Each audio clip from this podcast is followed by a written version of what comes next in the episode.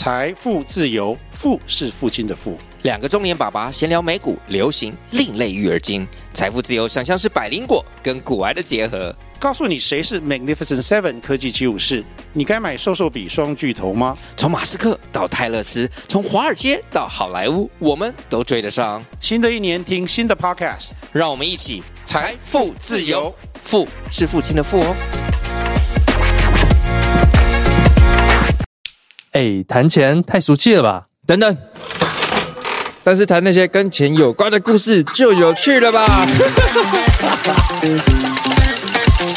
欢迎来到那些奇妙的财富故事。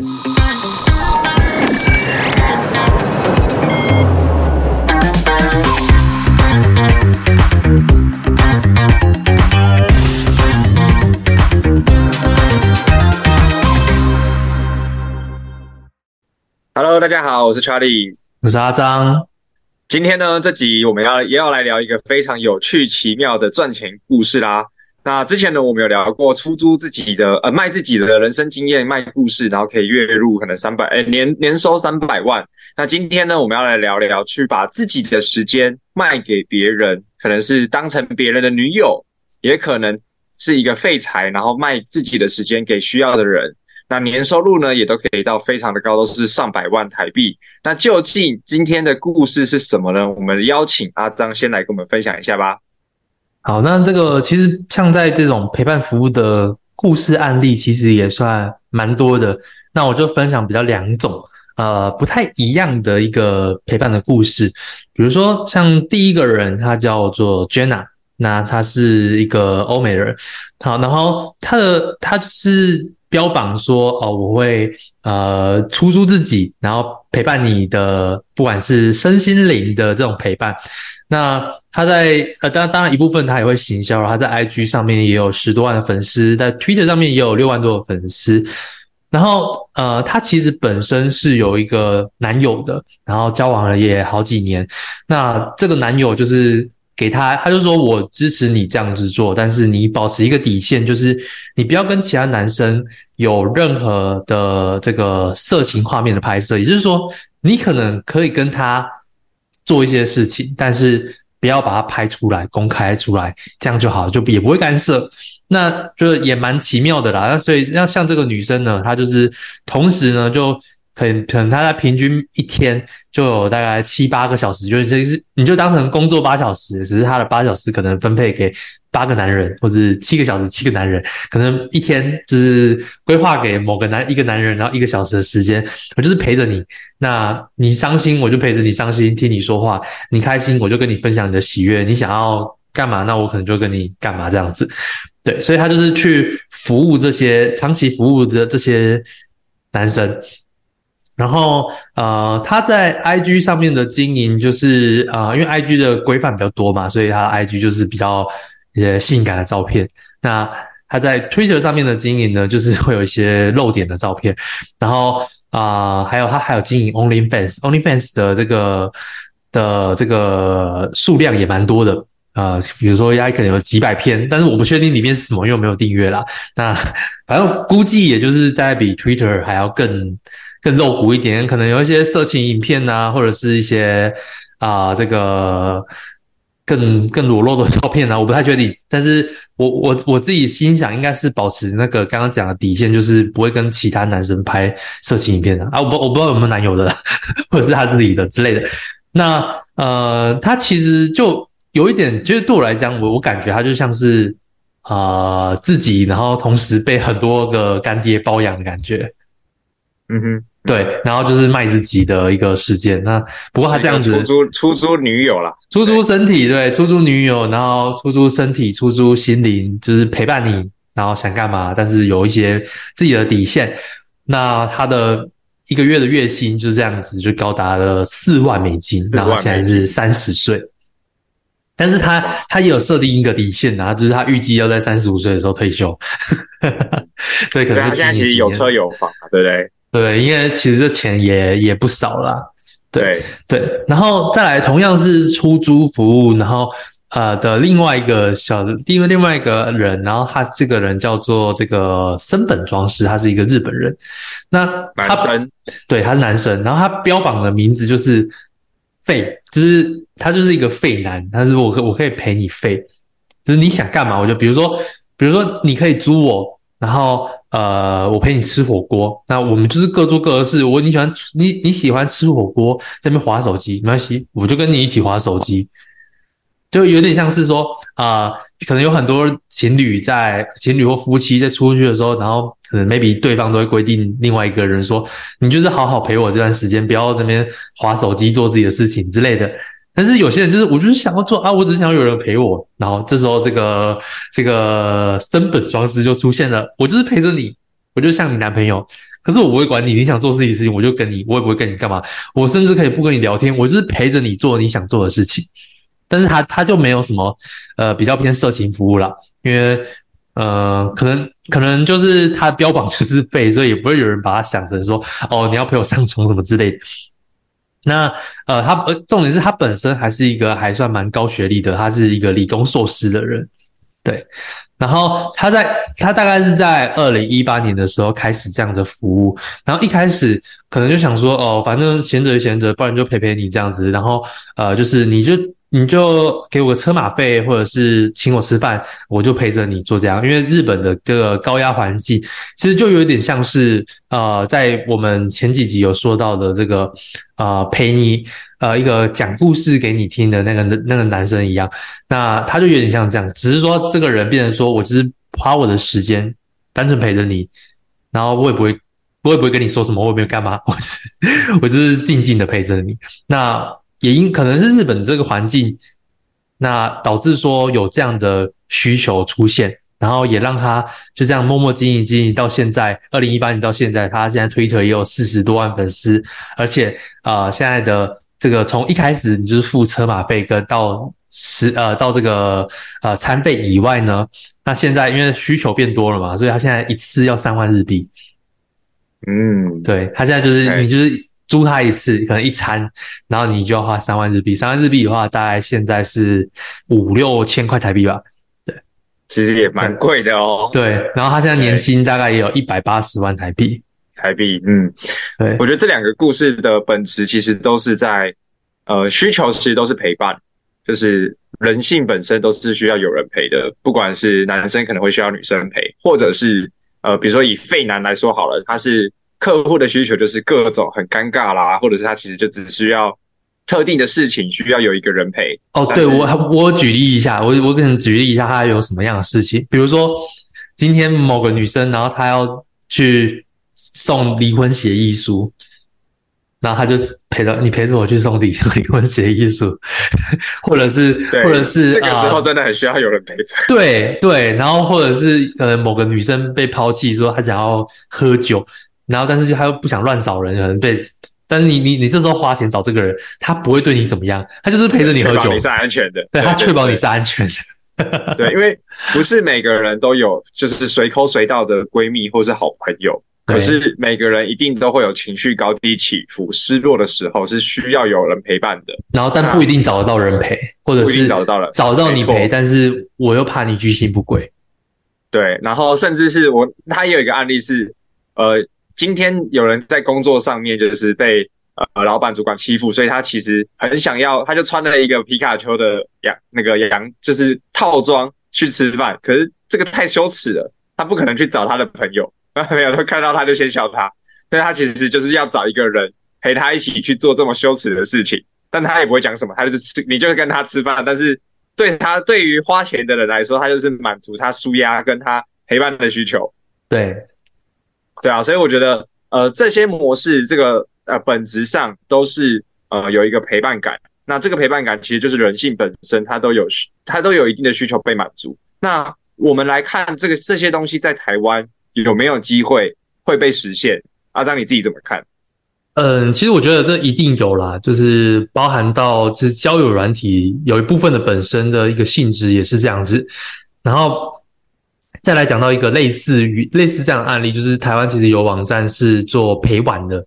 就是比如说今天我想打个 low 啊，打个呃打个什么呃，传说对决啊，或者打个吃鸡啊，我就想找人陪。他不管男生女生都有嘛。呃，比如说女生可能有想要找一些男生带她爬牌啊，然后他那个男生想要找一些女生陪他一起玩啊，听他声音啊之类的，所以就会有这样的陪玩的这个呃服务出现，甚至有平台也有很多人在做。那他可能就像比如说陪玩一场，或者是陪玩几个小时是多少钱这样子来的方式来出租，其实这也是类似于这种的一个陪伴。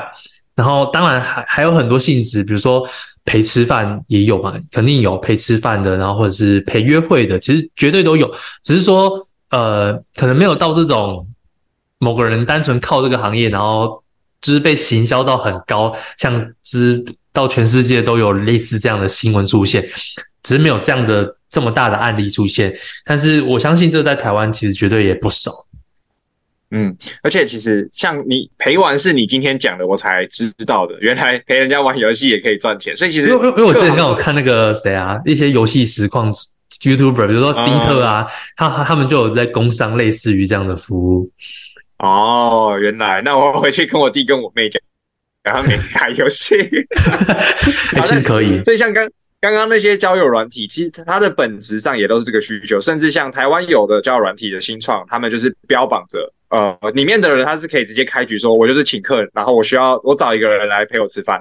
那他可以自己去筛选嘛。他今天是想要找女生，他就可以写得很清楚，反正因为有有供就有需，大家都也会有很多的人是想要去吃免费的，而且可能又吃得还不错，所以其实本质上来说，这个陪伴它真的是人性，因为。人是群居的，我很少人是一辈子一辈子一个人生活的，基本上真的很少。那所以从底层的这种免费的模式，到今天我们这两个案例，它是收费，别人付钱请他们来做一些特定的事情。其实再极端一点，像比如说呃包养那一块那个市场好了，它也是啊，就是今天就是我花了一个钱，然后就是框一个人出来陪他去做任何他想做的事情，他只是他并没有像。呃，我们今天的这两个案例是高照天下，我就是在做这件事情。多少钱可以买到我的服务，买到我的时间，我来陪你做任何你想做的事情。所以它其实很多东西它都存在在我们的社会底下，只是它并没有被搬上台面，因为它相对的，大家会觉得比较脱俗吗？或者是一些世俗的眼光的关系。对，但是我觉得这些这样子的生意模式是非常每天都存在我们的日常当中的。对，就是其实这只是只是台湾比较少在讨论这东西，我们就把它搬出来讲。然后再来是哦，像我因为我最近在泰国嘛，所以我在滑一些 TikTok 的时候啊，都会被下一些泰国这边的广告。然后因为我我现在的我我我现在这个的被广告标签啊，我就是一个年轻男性。然后是可能是讲中文的，所以我就会被下一些中文广告，然后是在泰国当地的，这是什么租期服务？租期服务。然后我就看到，因为其实来这边的人就会有一种需求，可能是可能是几个男生一起来，或者是你就是一个男生自己来，然后就想要来自由行啊，来逛逛啊。但是我有时候就想要找人来陪，所以这边就有类似的服务，就是我这边提供。提供很多的这个，其实有点像是，呃，你可以想象交友软体，然后有一排女生让你挑选，那我就可以点进这个贴，这个女生的这个可以看到她的年纪啊，她的照片，然后点进去问她说，呃，她可能是收费多少钱，然后你有没有意愿跟我出来，可能是在哪个区域，比如说你是清迈的，还是曼谷的，还是巴达雅的，然后你就可以租她，然后就可以一天一天可能就是 maybe 五六千块之类的，然后她就当你的女朋友陪伴你。想做任何事情都可以，都可以。哎哎，我 不知道啊，我我我只是我只是看到那个短影音的广告是这样子写啊，我当然没有实际体验过，是不是诈骗？我不知道，会不会把你带去缅甸卖掉，柬埔寨卖掉？我不知道。所以其实某种程度，它也变成是平台化了，就代表说，其实这个需求真的都存在。对，其实我相信交友软体也也一定有类似这样啊。嗯，比如说就是交软体，那他就是放什么性感照片，然后就是你就约他嘛，然后说啊，你可能花我多少钱，我陪你一天。我觉得一定会有，只是说这个是嗯、私下个人做的跟公开的商业平台，我就可能可能台湾之后就会有类似这样专门陪伴的一个网站平台出现。所以其实这东西说真的，你在一个双方合意的情况下，并不是单纯的买一个性服务的话，应该也不会有什么违法的问题。嗯，然后我觉得延伸是男女之间的这种陪伴是相对容易计价的。大家可能比较 confused 的是这种废柴耍废的这个市场，比如说以日本日本男生这个市场，就是他真的可以单纯靠陪别人做一些奇怪的事情。这个这个奇怪的事情不是说有发生就是关系的这种，就是刚刚我们提到这种很荒谬的，就可以到年收可能一两百。这这个这个是有办法复制在台湾的吗？就呃，因为我觉得交友这块需求是 是相对容易的，因为这个尤其是性关系那一块是一定一定的那个呃费用的那个 potential 是很大的。可是这种陪别人做很废的事情，也可以到年收百万吗？我我觉得有有机会了，是真的有机会，但是能不能长期的到这个年薪不一定，就是说。呃，需求有没有这么大不一定，所以在有创造这个需求之时候，你之前你一定要会行销自己，够有，不管是不管是那个 Jenna，她她行销自己可能就是一些色情照嘛，那或者是这个日本废男，他就是他就是标榜他的废，然后来去行销，就是还或者是在前面讲故事的那个人一样，每一个重点是什么？重点是你一定要让人家可以找到你，看到你，然后对你产生好奇，吸引别人，所以。曝光很重要，所以你一定要经营一个自己的平台，比如不管是比如说 IG 啊、TikTok 之类的，我觉得我觉得肯定会有。比如说像呃像比如说像是这个像是有 TikTok 有呃前阵子有蛮红的一个 TikTok，它叫做这个什么太平洋烂泥啊，就直接他们就是那种呃什么男男友第一视角的拍摄啊，呃想假假设说。这个呃，因为他蛮红的吧？他假假设说，后来发现说，这个这个女生愿意提供什么呃一个陪约会的行程，我相信他一定可以创造出类似这样的故事。嗯，对他，因为因为每个人就看到他就说，哦，这个人还有女友感之类的。对，就是关键是要找到一个特色，就是每一个人的定位都要非常非常清楚。其实刚刚那些东西讲穿了，就在做个人品牌，就在做个人品牌。你对你一定要有一个很明确的点，你够废。废到别人想要来见你，这就是一个特色。你够会说故事，别人都想要来听你说故事，说这种你精精精彩的人生遭遇，它就是一个个人品牌。今天你那当然，当然女生来说，她卖这种生理服务上，她一定有她的市场，跟她可以透过外貌去打造她自己的个人品牌。所以，其实本质上真的要做到这件事情，第一个都要先找到你的自己的定位，你的像刚才讲的特色，到底别人怎么找到你？我要收一个废男嘛？那就跳出这个日本人来。那台湾目前收不到，看谁要去当没有啦。对，所以我觉得第一步就是找到自己的特色很重要啦。我我我我这边其实延伸到几个，我觉得比如说，呃，有一有一种特色就是你可能什么都可以。就比如说。比如说，呃，这个来出租阿张好了，阿张，然后阿张可以陪你陪你打泰拳啊，然后跟你聊什么旅居生活的东西啊，跟你聊三小时，什么都可以聊，类似这种，就是很能聊的。然后或者是，方案，呃，对对对，就是就是你可能很万能，你本身是一个很多很万能的人，那或者是你很专业，比如说专业在某一块，比如说你是一个大胃王，然后有些有很多。大胃王为什么会红？就是因为有很多人觉得看大胃王吃东西很舒压。那如果说把这个大胃王变成个人服务，就是比如说，呃，我今天买了一个很漂亮的大胃王过来，然后我就是租他一小时，我就看你吃东西，面对面看你吃东西。我相信这个可能也是一种类似的出租服务潜在市场。那那不过它就是一对一对一或一对多的差别啊，所以才会有吃播啊。对对，对啊，吃播也会一堆人去打赏。对啊，只是说吃播现在都线上化而已。对，陪伴跟一个疗愈感嘛。好啊，那其实我觉得从这些故事跟我们刚才这样子聊下来，其实我们都知道这个市场的一定是有这个市场的。那只是我们要怎么做？那今天我想问，就是假设听众朋友他觉得说，我、哦、干，我可以耍废就赚快两年薪一百八十万，我也想。那阿张，第一步我们就是要怎么开始？我我觉得，我觉得现在的这个行销方式就是，呃，一定是短影。第一个一定是短影音，然后第二个是你要先找几个朋友认识的人，然后就是，然后还有还有会拍会会拍你的人，就是可能要有有个摄影师这样跟拍。作品集要先做，对不对？对，作品集，对，作品集要先出来，然后就拍摄说，呃，比如说你就跟别人吃饭，然后你就在那边划手机，然后然后你就就是第一个是你的服务要先列出来，然后别人怎么预约你，然后比如说我就是呃陪你耍废，然后可能 maybe 一小时一千块这样，然后作品出来，然后去拍短影音，然后就是各种呃各种，比如说呃我陪你吃饭，我陪你逛街。呃，我陪你在海边去海边干嘛的？然后你你冲浪，我帮你顾包包。然后我突然想到，过年的时候不是都会有人做一个那个价目表吗？哦，对对对，那就是啊，我陪我陪你见家长，然后 对啊对啊，其实早就有了，什么什么，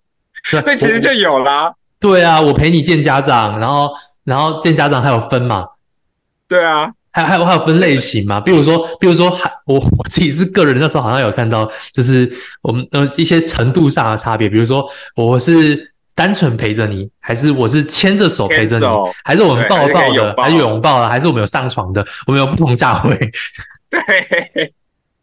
对，所以其实先把产品定价定好，服务定好是第一个东西，因为你才知道你有什么可以卖。对对，对，然后再来就是你需要透过各种行销方式，让别人去更认识你，然后并且知道你有这个服务。所以现在可能短影音是最容易有流量的。对，而且短影音可以分很多平台放。然后我对我觉得，那而且而且短影音，我觉得短影音现在很重要。然后所以不管做什么，就是做短影音。